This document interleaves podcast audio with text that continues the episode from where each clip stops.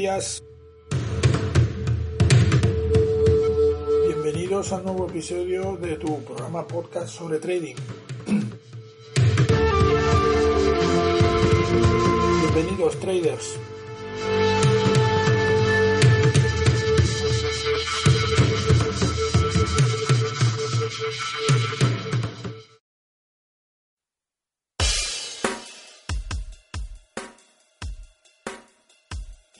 Y ya estamos en el ecuador de esta sesión semanal y tenemos otro nuevo programa de Pulso de Mercados, tu podcast sobre trading. Hablamos de trading entre traders. Soy Albert Salvain, trader e intradía en mercado de divisas, entre otras cosas, consultor tecnológico fintech y generador de contenidos en la web forexperiences.com. En este espacio, como sabéis, hablamos de trading, os comento cómo preparo la plataforma para el desarrollo de la operativa durante la jornada y eh, pues eh, os cuento unos cuantos secretillos sobre cómo, cómo es mi forma de trabajar. Y ya van casi 250 episodios, o sea que muchas gracias por estar al otro lado. ¿Y qué tenemos en esta jornada de miércoles? Pues esta jornada de miércoles viene marcada por un hecho decisivo, un hecho importante, que es la reunión de política monetaria de la FED. Hoy por la tarde tenemos esa importante reunión en donde pues eh, se decide la política monetaria del banco central más importante del, del mundo.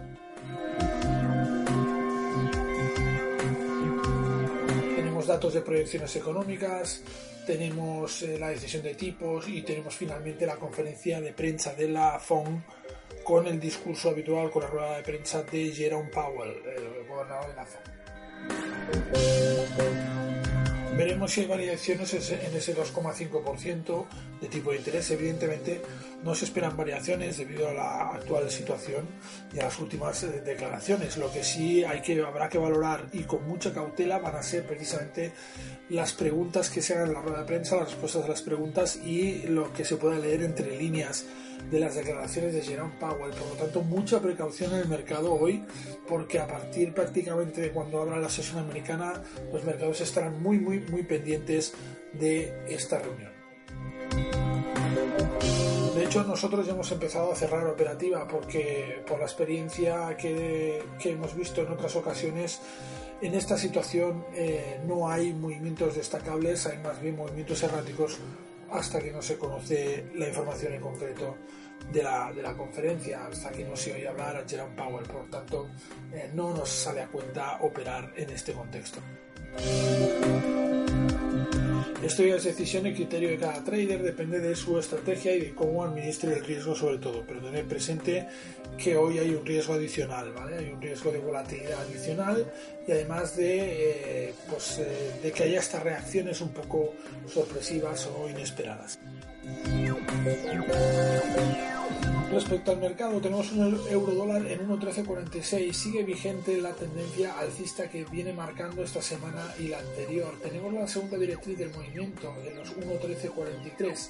Ligeramente, por, por tanto, estamos por encima. Acabamos de testear esa segunda directriz, parece sólida por ahora y seguimos definiendo una clara tendencia alcista en el intradía. La directriz principal es el, está situada en los 1.1318. Mientras no rompa este nivel, seguiremos hablando de tendencia alcista en el corto plazo.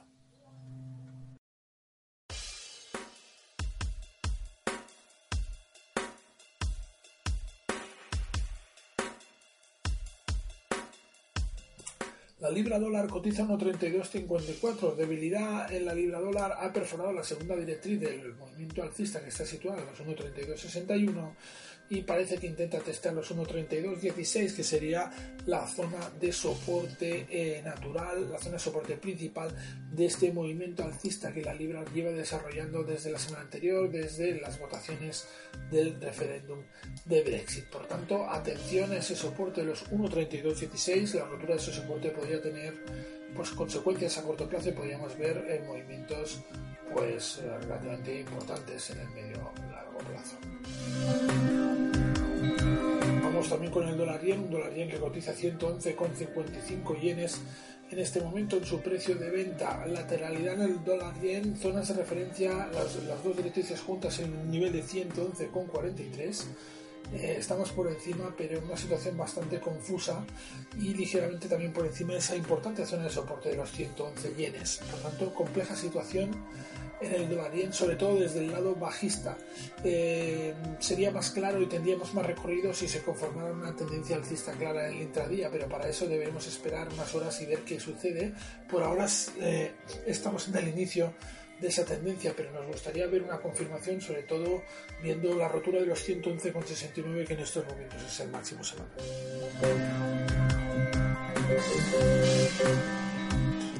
Dólar australiano ha caído el dólar australiano durante esta eh, madrugada, una madrugada que ha traído noticias sobre Australia. No, en principio no eran noticias de mucha dimensión, sí que había un discurso de Michelle Bullock que era asistente de, es asistente del gobernador del Banco de Australia. Esto pues debe haber influido. Eh, para marcado mínimos por debajo de los 0,7056, en este momento estamos en 0,7080. Esto ha roto la dinámica alcista que llevábamos en jornadas anteriores, ha perforado la directriz principal del movimiento, cosa que ahora está intentando recuperar.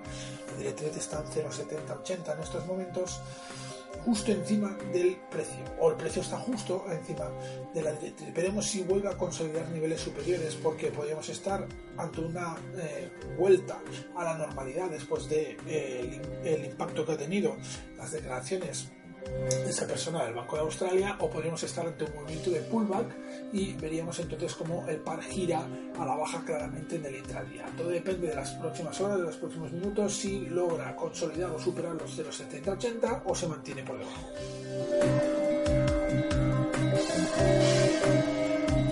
lo tenemos, eh, seguimos teniendo ligeramente por encima de esos 1.300 dólares por onza, ahora mismo marca 1.305,19, ayer llegó a marcar máximos por encima de los 1.310 dólares. Tenemos una clara tendencia alcista en el intradía, segunda directriz del movimiento 1.305,12, por lo tanto hemos bajado a testear esa segunda directriz, por ahora la segunda directriz aguanta la presión de los bajistas y por lo tanto seguimos teniendo una clara tendencia al alza en el intradía con una directriz principal en los 1.302,20 dólares.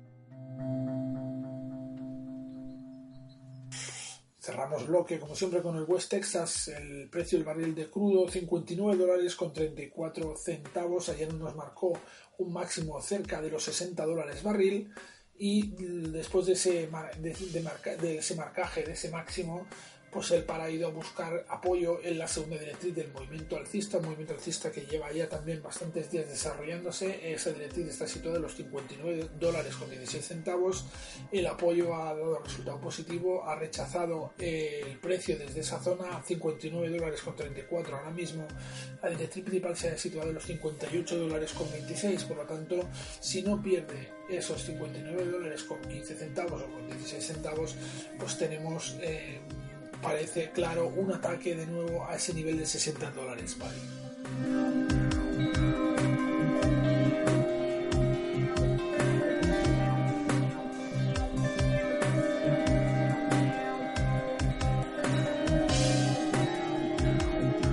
Y vamos a cerrar este espacio con las criptos, como siempre, Bitcoin dólar. Bitcoin dólar Vamos allá. 3.980 dólares con 74 centavos, completamente plano el Bitcoin dólar. Ayer marcó, volvió a atacar la zona de los 4.000 dólares en sesión americana y ha vuelto de nuevo a esa zona en esta sesión asiática de la jornada de hoy ha vuelto a ser rechazado de ese nivel de 4.000 dólares, ahora se encuentra ligeramente por debajo, estamos a 20 dólares de distancia, una distancia relativamente corta, justo encima de la zona de soporte de corto plazo que está situado en los 3.976 dólares. Si no pierde esa zona de los 3.976, pues podremos seguir intentando romper esa barrera de los 4.000 dólares dentro de este contexto eh, indeciso en el intradía, porque estamos intentando vencer esta zona de resistencia, que es una zona importante también en el medio largo plazo, y de cara al medio largo plazo tenemos la zona de soporte en los 3.845 dólares. Es decir, atención a este nivel, a ver si se mantiene en niveles cercanos a los 4.000 dólares y si rompe los 4.000 dólares.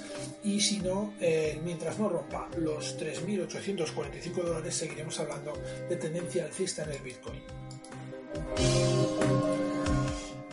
Sesgo parecido en el Ethereum un Ethereum que ahora mismo cotiza 136 dólares con 82 centavos, ligeramente por debajo de la zona de referencia al corto plazo que son los 137,27, eh, igual que el Bitcoin en sesión americana ayer intentó romper la zona de los 138 dólares, que es esa zona que se está mostrando como zona de resistencia, ha vuelto a atacar eh, en esta sesión estática los 138, ha sido rechazada de nuevo, de ahí que ha perforado la zona de soporte en el corto plazo, que como comentábamos son los 137,27 dólares, y ahora mismo estamos en 136,81. Deberíamos recuperar esos 137,27. En el caso que perdamos esos 137,27, contad que tenemos una importante zona de soporte en medio largo plazo en los 131,26 que debería aguantar el precio. Tanto en Bitcoin dólar como en Ethereum dólar estamos en un contexto de medio largo plazo relativamente alcista por encima de zonas de soporte eh, aunque no tengamos una volatilidad excesiva porque el par se está encontrando con zonas de resistencia.